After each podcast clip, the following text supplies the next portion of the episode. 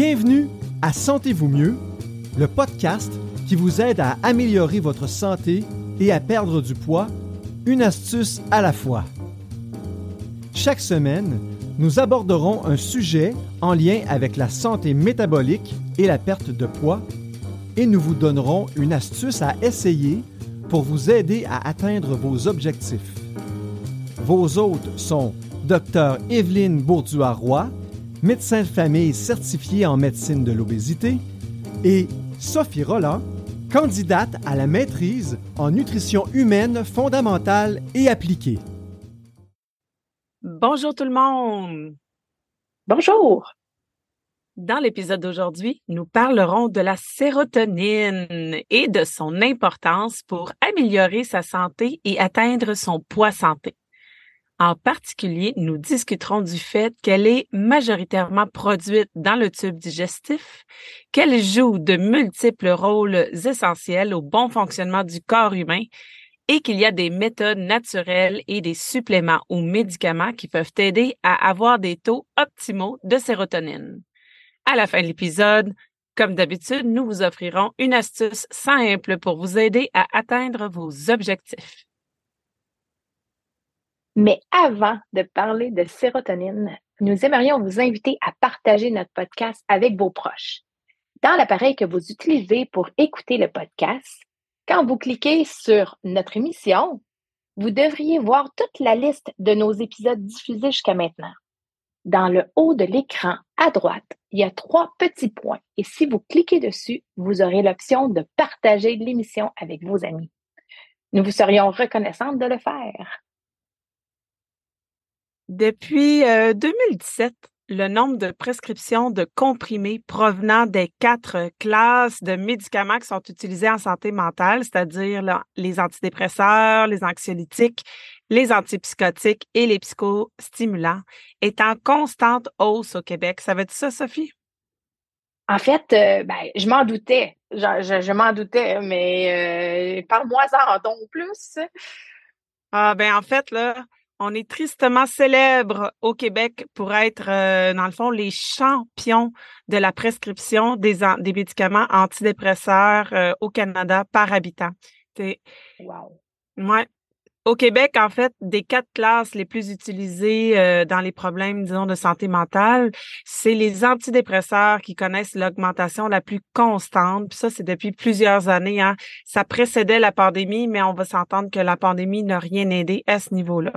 En fait, pendant la pandémie, il y a eu une augmentation de 23% des réclamations pour des médicaments antidépresseurs chez les 19-35 ans partout au pays. Ça, c'est les jeunes adultes. C'est ceux qui sont en train de connaître des belles années de, de productivité euh, d'un point de vue travail, mais aussi euh, famille. Globalement, dans toutes les tranches d'âge, euh, les réclamations pour ce type de médicaments ont connu une hausse de 20% dans la province chez les assureurs privés, selon la firme Express Scripts Canada, alors qu'elle était moins élevée du côté du régime public d'assurance médicaments, selon les données obtenues par le journal Le Devoir. En fait, il y a eu beaucoup de gens en détresse hein, pendant la pandémie, puis ça, ça perdure encore. Il y a même certains psychiatres et psychologues qui ont dû fermer leur liste d'attente selon ce qu'on constate dans le réseau et sur le terrain. Le retour à l'équilibre est là. Moi, je dirais qu'on n'est pas. Euh, pense pas qu'on a atteint un. On n'y est pas encore. Non, je, je dirais pas qu'on a atteint un, retour à l'équilibre post-pandémie. Là, il me semble qu'on est encore euh, un peu dans dans la queue de la comète, la queue de l'événement. Il en reste. Selon la présidente de l'Ordre des psychologues du Québec, Madame Christine Gros, dans une entrevue qu'elle a accordée au Devoir justement pendant la pandémie, euh, elle disait que ces chiffres révélaient un problème de santé dans notre société. Voici une citation qui vient d'elle. Habituellement, quand on a un problème de santé, plus on médicamente, moins on devrait voir le problème. Avec la dépression, c'est le contraire plus il y a de prescriptions, plus il y a de dépression. C'est pas normal. Il y a donc d'autres facteurs sur lesquels on devrait travailler. Sophie et moi, on ne peut qu'être d'accord avec elle et on croit que même si les choses vont un peu mieux au Québec quand même depuis la fin de la pandémie, être les champions de la prescription des antidépresseurs au Canada, c'est pas le meilleur des trophées et il y aurait lieu hein, de contribuer à améliorer les choses autrement avec la prévention et les bonnes habitudes de vie, euh, entre autres. Hein?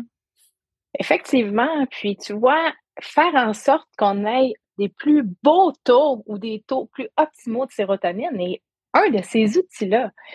La sérotonine, c'est un neurotransmetteur, c'est-à-dire une substance chimique qui est présente dans le cerveau, dans le système nerveux central, mais aussi dans le tube digestif. La sérotonine joue un rôle essentiel dans la régulation de diverses fonctions physiologiques et mentales et elle est synthétisée à partir du tryptophane. Mais inquiétez-vous pas, on va y revenir. La sérotonine est souvent appelée l'hormone du bonheur, mais en fait, c'est pas une hormone, c'est un neurotransmetteur. Et ça, bien évidemment, ça a elle, a, joue un rôle dans la régulation de l'humeur, mais elle a aussi de nombreuses fonctions. Justement, avant que tu ailles plus loin, Sophie, là, corrigeons une chose qui est dite souvent en français. Est-ce qu'on sécrète des neurotransmetteurs, comme on sécrète des hormones? C'est quoi le bon terme? C'est quoi la différence? On met ça au clair, drette là. Mettons ça au clair. En fait, pour sécréter, il faut que tu sois une glande. Et donc, les neurotransmetteurs ne viennent pas des glandes, mais sont, bien, sont bel et bien produits de, dans les neurones. Donc, il y a beaucoup de caractéristiques pour être un neurotransmetteur. Alors, on ne dit pas que les neurotransmetteurs sont sécrétés, on dit que les neurotransmetteurs neurotransmetteurs sont relâchés. Mais on dit que les hormones sont sécrétées. Absolument, parce qu'elles proviennent de la fabrication provient des glandes. Donc, maintenant, c'est clair pour tout le monde, les hormones sont sécrétées et les neurotransmetteurs sont relâchés. Voilà, c'est dit. Donc, si on revient sur le rôle principal que joue la sérotonine, ben, elle, joue un rôle dans la régulation de l'humeur et des émotions. Et quand on a des niveaux adéquats de sérotonine, c'est associé avec une humeur plus stable, plus positive, alors que quand les niveaux sont plus bas, ben, ça peut contribuer à développer la dépression et l'anxiété. La sérotonine est aussi impliquée dans la régulation du sommeil. Elle est convertie en mélatonine et la mélatonine, c'est une hormone qui régule le cycle de veille et de sommeil. La sérotonine contribue aussi à la régulation de l'appétit et de la satiété. Quand on a des niveaux de sérotonine adéquats, ben on, ressent plus la satiété, alors que quand ces niveaux-là sont inadéquats, ben ça peut contribuer à avoir des problèmes d'alimentation, notamment la suralimentation. La sérotonine est aussi liée à différents aspects des fonctions cognitives, notamment la mémoire et l'apprentissage. La sérotonine est impliquée dans la régulation des impulsions, en particulier dans les comportements impulsifs. La sérotonine joue également un rôle dans la régulation des fonctions motrices et des réflexes. Et ça sera peut-être une surprise, mais il faut savoir que plus de 80% de la sérotonine qui est présente dans le corps humain, elle se trouve en réalité au niveau des intestins. Et elle est souvent appelée sérotonine entérique ou encore sérotonine intestinale. Cette forme de sérotonine joue un rôle essentiel dans la régulation des fonctions intestinales, y compris la motilité, la sécrétion d'enzymes digestives et la régulation de la sensation de faim les deux systèmes de sérotonine ou encore les systèmes sérotoninergiques de l'intestin et du cerveau sont interconnectés et tous deux, ensemble, ils orchestrent la régulation du bien-être global et de la santé mentale.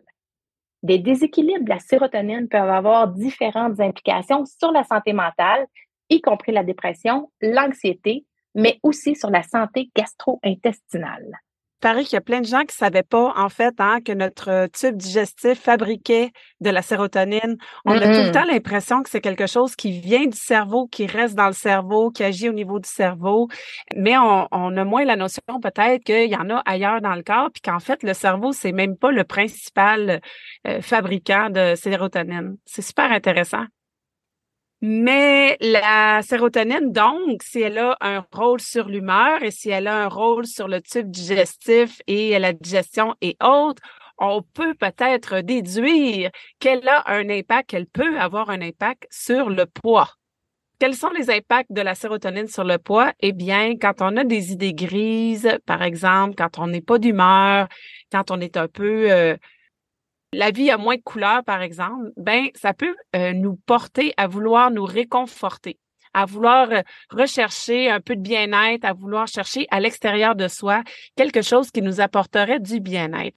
Et la nourriture, ben ça peut être euh, quelque chose qui est utilisé par certaines personnes ou dans certains contextes pour arriver à apporter un certain confort, un petit quelque chose qui ferait du bien et qui améliorerait le moral. Aussi, quand on, euh, quand on a moins de sérotonine, ben, ça peut affecter notre sommeil et donc ça peut nous rendre plus fatigués. Et si on est plus fatigué, ben, ça peut nous porter à manger. On est à la recherche d'un petit boost d'énergie et on sait quoi manger d'habitude. notre cerveau sait vers quoi nous diriger, vers quoi diriger ses pensées, ses actions pour qu'on obtienne un petit boost d'énergie. L'humeur anxieuse ou l'humeur dépressive peut aussi nous porter à avoir une vision disons, euh, découragé de la vie, euh, un découragement par rapport aux efforts qu'on est en train de faire pour atteindre un poids santé puis le maintenir, pour être en bonne santé métabolique et autres. On court le risque de tomber dans le ah puis je m'en fiche ou euh, ah le tu sais le je m'en foutisme ou le laisser aller, c'est-à-dire on le sait qu'on devrait maintenir nos bonnes habitudes, mais on a juste on a juste comme plus la volonté ou on n'a plus le courage. C'est ça, c'est toutes des façons euh, que les carences en, que la carence en sérotonine peut affecter notre poids. Tu, vois, moi, j'appelle ça le temps ah ben, temps caillette. tant Fait que toi, t'es dans le temps puis là, moi, je suis ah, puis je m'en fiche. Ah, puis je m'en fiche. Moi, moi j'appelle ça ah, puis le temps Mais tu sais qu'on peut faire des choses pour maintenir des niveaux de sérotonine appropriés ou des niveaux qui sont plus optimales avec la santé. Et le premier point, c'est d'avoir une alimentation équilibrée parce qu'il y a certains nutriments qui sont essentiels à la production de la sérotonine. Donc, il faut s'assurer d'avoir une alimentation équilibrée qui inclut des protéines de qualité, des oméga 3, les, acides gras essentiels qu'on retrouve dans le poisson gras, dans les noix et les graines, et des aliments qui sont riches en tryptophane. Le tryptophane, c'est un acide aminé qui se retrouve dans la composition des protéines. Et on trouve du tryptophane, entre autres, dans la dinde, le poulet, les œufs entiers, les produits laitiers et les légumineuses. évidemment, les légumineuses, on peut en manger si notre santé métabolique le permet. Par de l'exercice régulièrement aussi, hein? l'exercice aérobie, plutôt appelé de nos jours euh, cardiovasculaire, ben, c'est le type d'exercice physique qui, est le plus efficace pour stimuler la production de sérotonine dans le cerveau des exemples d'activités euh, physiques cardiovasculaires, ben, par exemple la course à pied, euh, la marche rapide, le vélo, la natation, la danse aérobique. Mais attention, la danse aérobique, là, ça prend le petit kit, là, le léotard qui rentre dans les fesses, là, avec le bandeau autour du front. J'allais dire, tu viens de trahir ton âge, on appelle plus ça la danse aérobique, on appelle ça du Zumba. Oh, OK, la vibe est différente, mais d'accord, j'accepte. OK, donc, euh, anciennement danse aérobique avec le léotard, plus besoin. Maintenant, le Zumba en petit kit euh, latino sexy ou pas besoin? Ah, pas besoin. En legging, puis euh, en, en, vêtements confortables, mais puis se laisser porter par la musique. Voilà, excellent. Et il y a aussi évidemment les cours de fitness, hein, tout ce qu'on peut faire en cours euh, dans les gyms, par exemple, qui font euh, augmenter la fréquence cardiaque de manière soutenue. Ça peut être des façons d'augmenter sa sérotonine naturellement. Ce sont en fait toutes des activités physiques qui impliquent des mouvements répétitifs, des mouvements rythmés. Ça fait travailler le cœur, ça fait travailler les poumons, fait que l'exercice cardiovasculaire, ça augmente la circulation sanguine, l'apport en oxygène et la libération de neurotransmetteurs, y compris la sérotonine. Pour obtenir les avantages de l'exercice cardiovasculaire pour la sérotonine, par contre, c'est deux, trois minutes, ça sera pas assez. Fait quatre, cinq jumping jacks en, se brossant les dents, par exemple, not good enough. Il est recommandé, en fait, de s'engager dans des séances d'entraînement régulières, donc en faire souvent, généralement de 30 à 60 minutes par jour, plusieurs fois par semaine. C'est, en fait, c'est le maintien de la routine, comme toutes les bonnes habitudes de vie. C'est le maintien de la routine, c'est la répétition qui va faire en sorte qu'on va maintenir des niveaux de sérotonine qui sont stables dans le temps. Une autre façon de favoriser une meilleure relâche de la sérotonine, ben, c'est de bien gérer son stress. Parce que le stress chronique, ça peut épuiser les niveaux de sérotonine. Dans les faits, là, le cortisol, a une influence sur les processus d'équilibre, de relâche et de recapture de la sérotonine. Une des caractéristiques des neurotransmetteurs, là, j'ai dit tantôt qu'ils devaient être synthétisés au niveau du neurone, ben, ils, ils, sont relâchés par le neurone, mais il faut aussi qu'il y ait un mécanisme d'arrêt pour que le message cesse de passer. Et un de ces mécanismes d'arrêt-là, c'est de le recapturer, en fait, le réemmagasiner. Le corps est économe, hein, il ne veut pas refaire des choses qu'il a déjà produites et qui n'ont pas servi. Donc, le cortisol, ben, ça a une influence directe sur cet équilibre-là entre la relâche de la sérotonine et la recapture pour recycler la sérotonine. Et plus il y a de cortisol, ben, moins il y a de sérotonine. Donc, ce qu'on propose, c'est de pratiquer des techniques de gestion du stress comme la méditation, la respiration profonde, le yoga ou encore l'auto-hypnose. Oui, d'ailleurs, toutes ces méthodes, toutes ces techniques de gestion du stress en Sophie, on va faire des épisodes de podcast euh, séparés, distincts pour en parler euh, en détail de fond en comble parce que ce sont des sujets très intéressants, des outils utiles, modernes, efficaces, accessibles à pratiquement tout le monde. Donc, ça vaut la peine de bien les connaître pour pouvoir euh, ben, choisir ceux qui nous intéressent et les intégrer dans la vie de tous les jours. Même chose que pour le sport, la gestion du stress, elle est utile et efficace quand on, pratique les techniques de gestion du, stress sur une base régulière. Ça fait qu'on est capable de gérer son stress au moment où il survient, mais ça fait aussi en sorte, quand on en fait régulièrement en prévention, ça fait en sorte que quand les, les gros stress débarquent, notre réaction est moins démesurée face au stress. Justement, on est plus capable, on est plus apte à réguler notre réaction face au stress. Parce qu'on se le cachera pas, le stress et les stresseurs et les événements de la vie, ils vont jamais arrêter d'arriver. Hein? Ça fait partie de la vie normale. Il y a l'exposition à la lumière du soleil aussi qui peut aider à augmenter les taux naturels de sérotonine, dans l'intestin et dans le cerveau. Donc, la lumière naturelle du soleil peut aider à réguler les rythmes circadiens et augmenter la production de mélatonine. Et c'est quoi le lien entre la mélatonine et la sérotonine? Eh bien, la mélatonine, elle est, elle peut être convertie en sérotonine. Donc, on ne veut pas en manquer. Passer du temps à l'extérieur tous les jours pourrait aider effectivement à bien réguler les, le rythme circadien, donc le, le cycle éveil-sommeil. Et là, tu me vois venir avec mes gros sabots. Le sommeil, le sommeil de qualité, donc de, bonne qualité et de bonne durée, est essentiel aussi pour la régulation des niveaux de sérotonine. C'est bien d'essayer de maintenir une routine du sommeil, une routine qui est la plus régulière possible. Donc, on essaye dans la mesure du possible de se coucher à la même heure, de se lever à la même heure. On essaye, euh, même, la, même la fin de semaine, on essaye de, de maintenir un certain, une certaine régularité et on essaye d'éviter les perturbations du sommeil.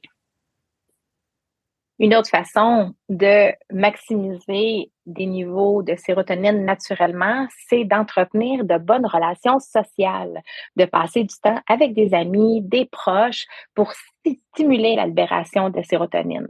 Les relations sociales positives sont très, très importantes pour être en bien-être émotionnel. Dernière façon euh, de, de relâcher de la sérotonine naturellement, c'est de se créer un environnement agréable, un environnement qui fait qu'on se sent bien. Et quand on se sent bien, ben, on, on relâche des meilleurs niveaux de sérotonine. Maintenant, Sophie, là, on vient de discuter de comment faire pour optimiser sa production naturelle, disons, mais mettons qu'on en manque, puis qu'on constate qu'on en manque, puis on, se dit qu'on aimerait ça en avoir plus. Quelles sont nos options pour en avoir plus? Ben, il existe les suppléments de 5-HTP qu'on appelle les 5-hydroxytryptophane. Ça, ça peut aider. Il y a le L-tryptophane aussi. C'est un acide aminé essentiel qui est un précurseur de la sérotonine. Ça peut venir de l'alimentation, le tryptophane, comme tu l'as déjà dit, mais ça peut aussi être pris sous forme de complément alimentaire. Il y a le millepertuis qui peut parfois être utilisé pour traiter la dépression légère à modérée et qui pourrait agir en augmentant la, la disponibilité de la sérotonine dans le cerveau. La synthèse la sérotonine, ça nécessite les vitamines B, en particulier la vitamine B6. Donc, c'est important de s'assurer d'en avoir suffisamment des, complexes B, particulièrement la B6, dans notre alimentation. On l'a nommé tantôt, mais je le renomme parce que c'est important, les oméga 3 euh, qui sont présents dans le poisson gras comme le saumon ou le maquereau, mais ou encore dans des compléments d'huile de poisson. Et ça, ça va soutenir, oui, la santé du cerveau, mais ça va éventuellement aussi influencer la synthèse des neurotransmetteurs qui inclut la sérotonine. La mélatonine, c'est pas un précurseur de la sérotonine, mais comme elle est impliquée dans la régulation du sommeil, ben, ça peut influencer l'équilibre au niveau des neurotransmetteurs, y compris la sérotonine. Il y a les probiotiques aussi. Il existe des preuves euh, croissantes que la santé intestinale est liée à la santé mentale. Hein? Les probiotiques et les aliments fermentés peuvent aider à maintenir un équilibre sain de la flore intestinale. Ben, puis ça, ça peut avoir un impact positif sur la production de sérotonine. Et finalement, il y a certains médicaments comme les inhibiteurs sélectifs de la recapture de la sérotonine qu'on appelle les ISRS qui sont également qui peuvent être également utilisés pour traiter les troubles de l'humeur comme la dépression en augmentant les niveaux de sérotonine dans le cerveau. Dans tous les cas, si vous ressentez le besoin d'augmenter vos taux de sérotonine, parlez-en à votre médecin, à votre pharmacien ou à votre naturopathe agréé. Si vous avez des idées grises ou des idées noires, consultez un médecin sans tarder. Sur une note positive, allons à l'astuce de ce podcast. Puisqu'on peut booster son taux de sérotonine en allant dehors, surtout s'il fait jour, et en faisant de l'exercice qui fait monter le rythme cardiaque, on vous suggère cette semaine d'aller faire une activité cardio dehors, comme une marche rapide, au moins à trois reprises. C'est l'automne, les arbres sont colorés, c'est magnifique, c'est le temps d'en profiter pleinement pour faire le plein de nature et de s'éblouir les sens et de ressentir tous les bienfaits de la sérotonine, ce merveilleux neurotransmetteur du bonheur. Les messages clés de l'épisode d'aujourd'hui. La sérotonine est un neurotransmetteur essentiel au système digestif et à la bonne humeur. Elle joue un rôle dans le maintien d'un poids santé. On peut favoriser de bons taux de sérotonine avec de bonnes habitudes de vie, comme une alimentation riche en tryptophane et de l'exercice cardio régulièrement. Il y a des moyens de booster sa sérotonine avec des suppléments ou des médicaments, mais si vous y songez, songez également à en parler avec un professionnel de la santé. N'oubliez pas de partager notre podcast avec vos proches et vos amis. Ça va nous aider à continuer de produire des podcasts sur la santé métabolique et l'atteinte d'un poids santé. La semaine prochaine, c'est la troisième et dernière partie de la série sur les facteurs qui influencent le poids. Bye tout le monde!